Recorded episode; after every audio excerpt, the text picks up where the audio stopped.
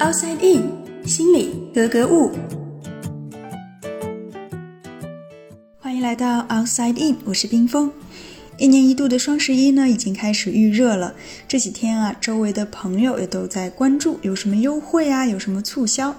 那说到促销、秒杀、限时抢购等等呢，这些其实都是商家经常会用到的一些手段。之所以这些方法屡试不爽，当然也是因为它遵循了消费者的一些心理规律。那么，为什么限时促销可以激起我们的消费欲望？如何在买买买的同时保持理性的消费呢？今天我们对话的嘉宾依然是心理专家张华老师。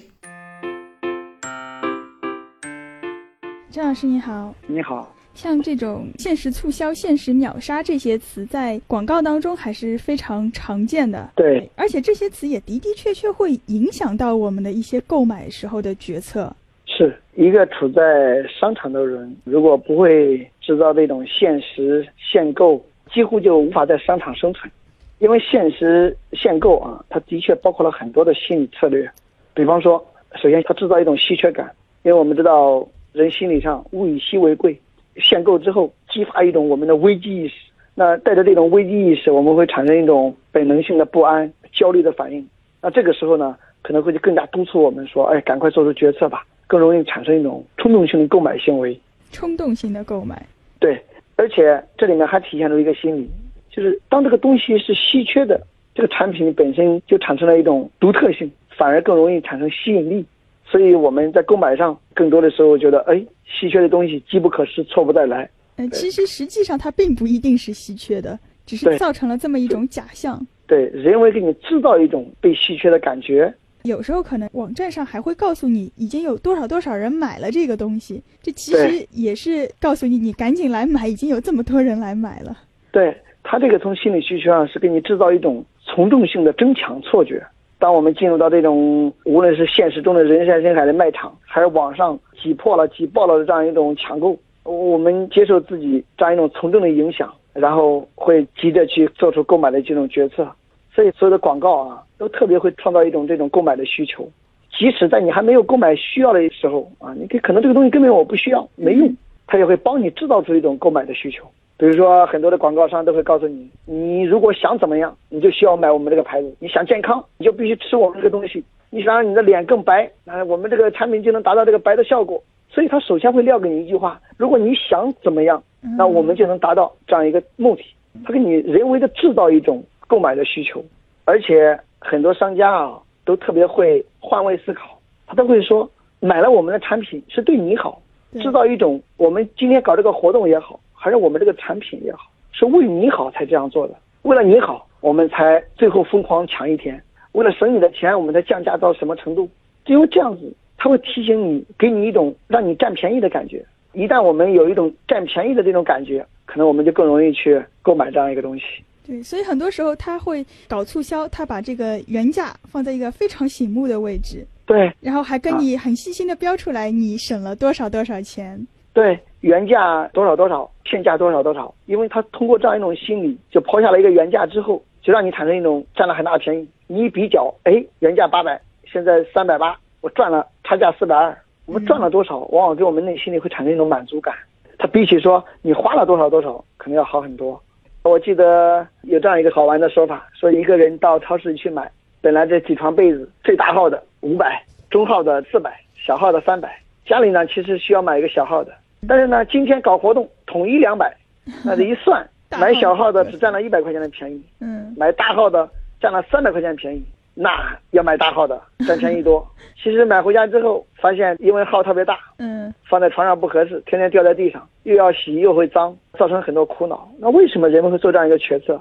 就是因为当他进去之后，我买三百的这个小号的只赚了一百块，我买那个五百的大号的赚了三百块，所以制造这种占便宜的心理。也让人欲罢不能。嗯，但是很多时候我们都会知道啊，它这个原价可能是虚高的，它这个限时抢购可能过了这个时间也就多个几块钱，不会有太大的差别。就是很多人可能理性上都会明白这些道理。理性上明白这个道理的人都是理性的人。商家他不需要让所有的人都来买，他只要去赢得一部分消费者就够了。有一些人他那一刻会失去理性。它中间不给你留空隙去思考，时间很有限，要快速做出决定，所以你就可能理性的机会就比较少。我们通常也会给消费者一些建议：你以后在买东西的时候，你在买任何东西之前，你心里都会问这样几个问题。嗯，比如说我这个东西买了之后，我会用的概率有多少？这个东西买了之后，我会把它放在哪里？这个东西买了之后，哪些它的功能是我需要的？这个东西买了之后。到底有没有用？嗯，我现在买这个东西的时候，商家在用什么样的方式想卖给我这个东西？你想想看，如果你在买东西之前能思考这几个问题，通常你都不会去买这个东西。对，没有除非他特别需要。嗯，那其实我们教给消费者的这种应对方式是什么？就是让你反过来，在购买的那一刻恢复理性，而商家要做的就是在你让你购买的那一刻失去理性，来不及理性。对，所以现实让你来不及理性，限购让你容不得思考。所以我们自己购买的时候，多问自己几个问题，有这么一段时间，然后你的冲动感可能就会下来了。对，那你可以告诉自己，这个东西我想买，可以，我给自己五分钟或者三分钟的时间，我心里问完这几个问题，我再决定要不要买。嗯，或许能够很好的阻止很多人的冲动消费。好的，谢谢张老师。其实人们的消费行为啊，是一件非常有趣的事情。一般我们会觉得，我花钱买东西那是我自己的事情，但往往有时候呢，我们的消费决策也会受到他人的影响，甚至会变成一种社会行为。比如说，同事们都在讨论双十一买什么，那你不买，似乎就感觉少了和大家交流的共同话题。又比如说，现在很多促销不是通过减价的方式，而是通过加赠，就是同样的价钱，你可以买到更多的商品。于是呢，就会有朋友啊或者同事来找你拼单，你可能也会碍于面子就答应了。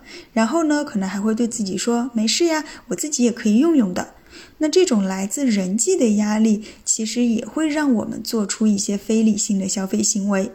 另外还有像跟风。比如一个人说：“哎，这个东西好。”或者谁谁谁推荐了这个东西，然后就会有两三个人说：“是吗？是吗？那我也去买来试试看。”然后陆陆续续的，可能加入购买队伍的人就会越来越多。这个时候呢，你也可能会跟着心动。这也就是我们所说的从众行为。关于从众行为，我们之前有一期节目也是专门讨论过。